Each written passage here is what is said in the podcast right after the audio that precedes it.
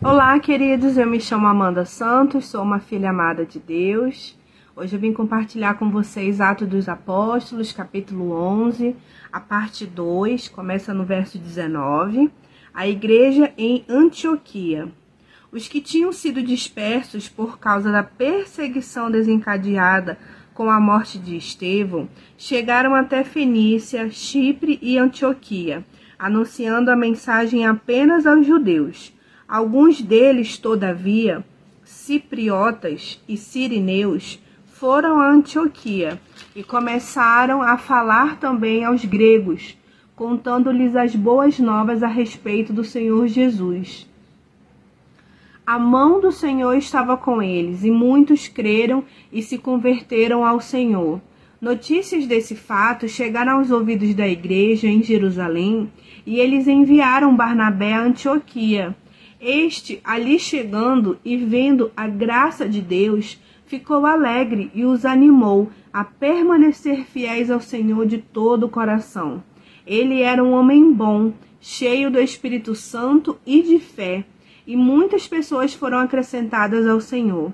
Então Barnabé foi a Tarso procurar Saulo, e quando o encontrou, levou-o para Antioquia.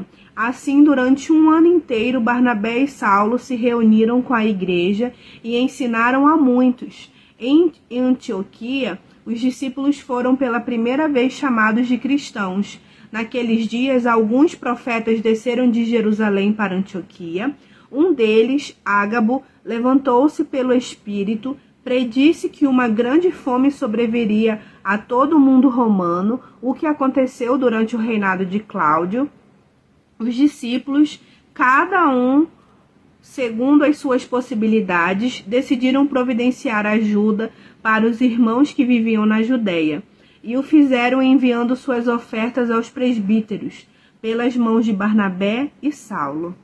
Esse trecho bíblico eu quero destacar o verso 21, aonde relata a mão do Senhor estava com ele, e, e traga para a sua vida, para o hoje, a mão do Senhor está conosco.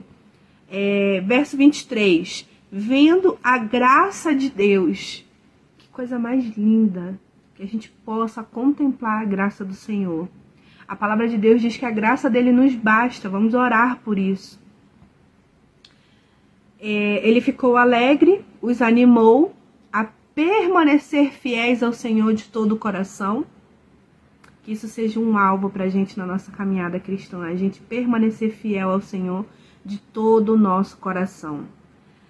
É uma característica sobre ele, né? Ele era um homem bom, cheio do Espírito Santo e de fé.